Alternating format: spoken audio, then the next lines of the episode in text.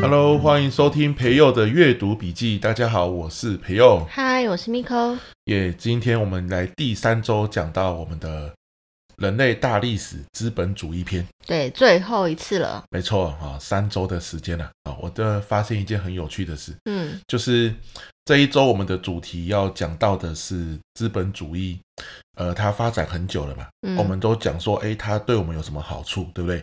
我们的资金可以再投资，然后产生利润，然后整个世界就这样子一直进步。对可是呢，事情就这样嘛，总是有两面，有好就有 坏，对不对？哦哈，那资本主义它在发展的过程中，诶，它又有什么样的一个坏处是需要我们去注意跟避免的？嗯哼，哦，我们现在不能说啊，资本主义很坏哦，我们不要用它，这不必可能了。对我，而且我们是一个人嘛，对对吧？哈，就算是国家领袖听说啊，资本主义我绝对不要用，它也没有那么大的影响力。嗯，何况我们是个人，所以我们听这一集的角度是什么？就是说，哦，原来资本主义可能会有这样子一个负面的影响，嗯，所以我们自己在这样的一个游戏规则里面，我们要注意什么事情，没错。对不对？哈，我们要怎么样提醒自己，不要让自己权益受损了，也不要让自己在这个规则里面让别人权益受损了。嗯，我们来从另外一个观点来看一下资本主义。对，那资本主义它有什么负面影响？我们直接从一个大家应该都熟知的历史事件来说。什 么？啊，只要我们国中有认真上历史课，只要你是台湾人，有上历史课，这个也不用多认真的，因为他老师会说，考试会考，对，对吧？甚至呢，电视上也会演对啊电视上也会演鸦片战争，啊，对吧？这个是让全世界第一次哦扣关中国。嗯，然后他们在鸦片战争以前都觉得啊，中国很厉害嘛，对，对啊，中国这个地大物博哦，打不赢哦，要小心哦。嗯，结果一打才发现啊，是纸老虎，哦，对不对？好，可是鸦片战争应该开打嘛，对吧？你如果说中国人真坏，他做了很多丧尽天良的事，我们要来透过战争惩罚你，哦，那那是另外一回事嘛。嗯，可是什么是鸦片战争？就是因为鸦片而起的战争，对，对吧？英嗯英国在印度有殖民地，然后种了很多的罂粟，对，然后呢就产生了提炼出鸦片，然后卖给别人。可是鸦片对身体很不好。嗯，就是毒品嘛，对，对不对？英国人自己本国也不吸鸦片啊，嗯，哦，它是违法的。结果呢，他们商人为了要赚钱，把鸦片卖给了其他的国家，那中国人就吸食鸦片啊。那个时候，中国人的不管是士大夫还是谁都没有意识到鸦片会那么严重。嗯，好，结果没想到抽抽抽，身体变得很不好，而且那么多人上瘾，影响了这个国力嘛，对不对对啊、整个社会，所以中国人禁鸦片，好啦，你如果当初卖的时候是为了赚钱啊，人家也没有禁止，那你就是虽然说不道德，但也就卖了嘛，对不对？嗯可是现在人家禁止，哇，商人说什么？你怎么可以禁止这样子断我财路？嗯，哎，你卖鸦片哎，卖毒品，竟然还敢讲这种话。好，重点是这样的想法传回英国之后，我们都说英国是什么？日不落帝国，哎，然后好了，然后呢？哇，英国人很绅士，很哦， gentleman，、对不对？一个绅士的国家，竟然因为卖毒品，别人不要买，然后呢，出兵攻打你，这叫绅士吗？嗯，哪来的绅士？对，所以我每次看电影讲英国绅士，我都觉得一股恶心。如果你学历史，你就有这种感觉。可是他明明就是绅士啊，然后他这个绅士的这种贵族绅士啊、骑士的这种绅士的文化，历史由来已久嘛。可是为什么会在鸦片战争的时候显露出这种人性、贪婪、自私的一面呢？嗯，为了自己赚钱，让远在世界另一端的人受到如此大的荼毒呢？为什么？哎，这就是资本主义。我们今天要讲它不好的地方哦，嗯，因为我们上次讲过了嘛，资本主义只要你是资本家的关键就是你赚了钱，你会去投资你认为有利润的地方。嗯，好，所以在那个时代，英国的很多的呃上层阶级、贵族、政商人士也好，他们发现很多商人去亚洲做生意有利可图嘛，所以我我可能是一个内政部长，我赚的钱我也投到这个商人的公司里面，哦我当上他们的股东。要赚更多钱，，对我是个议员，我是个立法委员，我我赚的薪水我也投到这个商人的公司。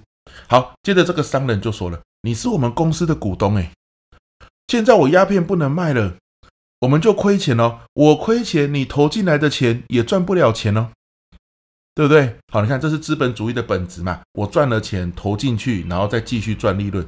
那我赚不了利润了，那不就血本无归了吗？对，哇，这些议员在他的内心的绅士的这种想法跟人性要赚钱的这种资本主义的思维在冲突，嗯，最后一定有一些人觉得我是绅士，我不能这样做。道德跟欲望的对抗，对，的确很多人投反对票哦，但是人性还是压倒了，好那种想要赚钱的欲望还是压倒了绅士的高贵情操。嗯，所以最后议会决定出兵，然后造成了中国很多人死亡、嗯死伤，然后呢，鸦片继续卖，多少人因为这个议会的投票，然后呢，鸦片继续在中国卖，不能禁止。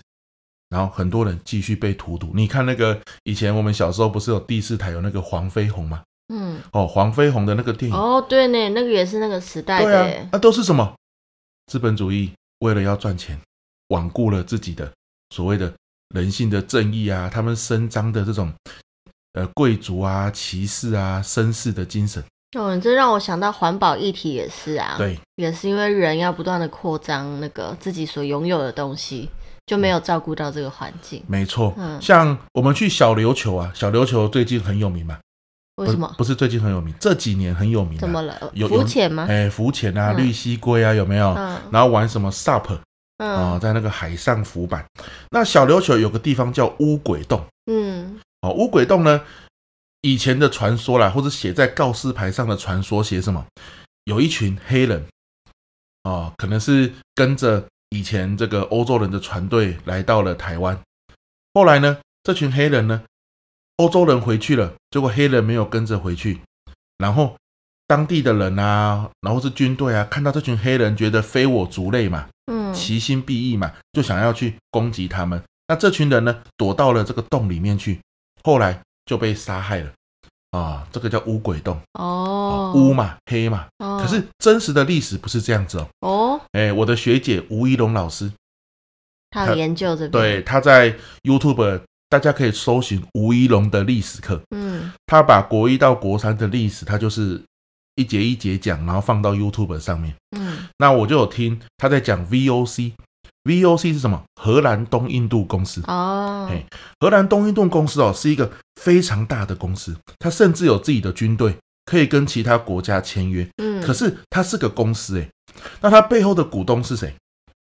哦荷是兰，哎，那些有钱人，哦不只是 不只是荷兰人哦嗯，可能欧洲的一些有钱的人，他想说，哇，荷兰东印度公司来到远洋嗯嘛，来到远东嘛，卖香料赚很多钱嘛，那我的钱就要投资你啊，嗯，对不对哈、那很多人投资之后，他就不希望荷兰东印度公司亏钱嘛。对，好，那荷兰东印度公司为了这些股东也要努力赚钱嘛，对不对？所以在印尼那边，它有个香料叫做肉豆蔻，嗯哇，这个是赚翻了啊、在在当地拿这个原料超便宜，卖到欧洲翻两番、翻三番都有，嗯，就是涨了好几倍。结果呢，印尼当地的原住民除了把肉豆蔻卖给荷兰东印度公司之外，还卖给其他人。哦，荷兰人不爽了，我要垄断啊，这样子我才可以有最大利益嘛。嗯你怎么可以卖给其他人？不行，他就干嘛？跟日本武士合作。日本武士呢，就把这些当地的原住民几乎砍杀殆尽。哇，好可怕哦！，对的。后来呢，荷兰人来到台湾，荷兰人有统治过台湾嘛？嘿，嗯他们就到小琉球。小琉球原本是有原住民的，嗯好几百人。好，可是呢，诶，他们影响到了荷兰人这个做生意，影响到利润最大化。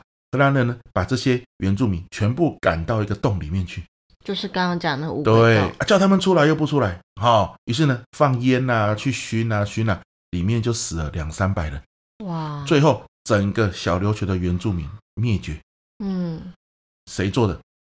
资本主义。哦，好，你说单单独看一个荷兰人，一个欧洲人，你从现在看就知道了嘛，他们不是那么没有文明的人。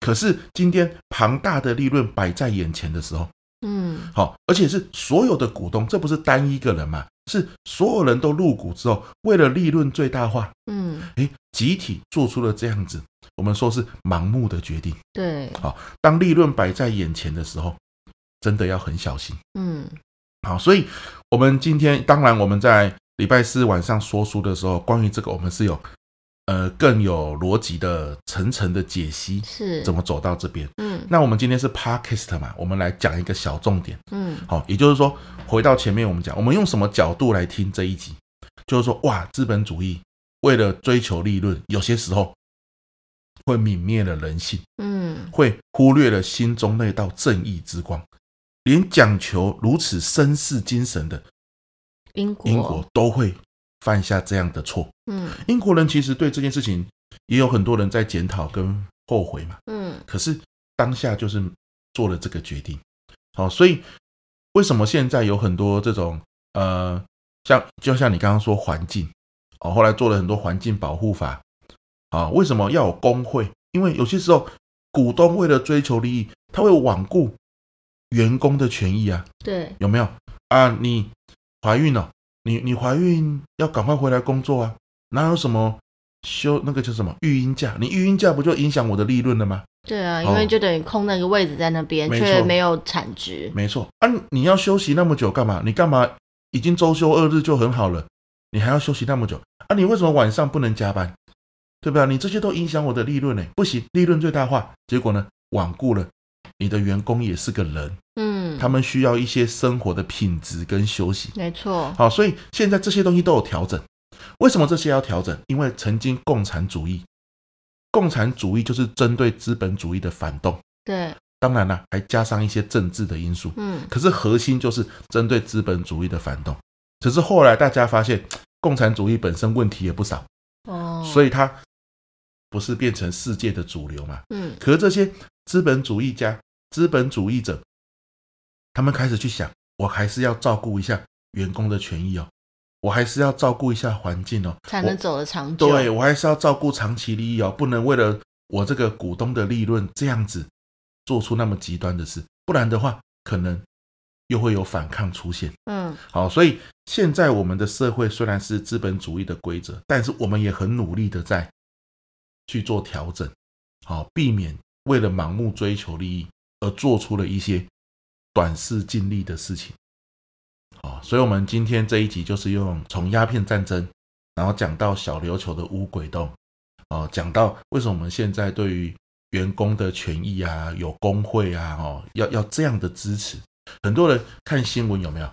嗯，对工会啊，就是来抗议的，来罢工的。来罢工的，烦不烦啊？人家给你薪水就好好工作嘛。其实它是跟资本主义要互相平衡的。对，这个是要互相平衡的嗯哈、哦。那因为为什么媒体有时候会这样写？因为媒体也是资本主义啊，嗯，对不对哈、老板背后叫主播要怎么播，编辑要怎么写，有时候点阅才会有那个利对润。。但是你今天听完这一集，你就要了解背后的概念。有些时候我们是要支持罢工的。好、如果人家为了利润做了太过分的事情，对吧？凡事过于不及都不好，对吧？可是我们也是要有这样的想法。嗯好啦，那我们这一集就说到这边，嗯，希望大家有收获。那最后来广告一下吧。好，我们这个阅读获利线上读书会每周四晚上都会说本书，嗯，那就犹犹如你这几周听到的，我们一本书可能会说两到三周，那因为一周就三十分钟左右嘛，所以不长，但是很全面。哦，你一次听一小时你受不了，可是一次听三十分钟，讲几个大重点你可以接受。没错。那讲个一两周、两三周，这本书的核心也会被讲完，嗯，对？吧？就像下一本书我们要讲的是什么？我预计会花两周的时间讲持续买进持续买进。哦，嗯这本书最近非常的红。，对，非常的红，嗯很多人在说。持续买进呢，分成两部分，投资跟储蓄，嗯尤其储蓄是关键。所以我先用两周讲储蓄篇，然后呢，中间会再穿插其中一两本书，另外的像谢文宪老师的《极限赛局》，嗯好，然后再回来讲持续买进的投资篇，嗯，好，不要一次讲四周，太长了。对对对。对，我们分着分着说。可是呢，让你对自己的财财务的观念、跟规划、跟配置有一些不一样的火花跟想法。没错。 OK 哦，那现在前两百人报名都还有优惠价，嗯，那人数已经剩不到七十个了，哇，要把握、哦，对，，要把握哦，好不好？我们刚开始而已，我们到六月底，我们一次就是半年嘛，嗯，然后再报下一期这样、嗯 OK 咯。好，欢迎你报名参加，那报名的链接就会在我们的说明栏，对哦，那我们这集阅读笔记到这边，大家再见，拜拜拜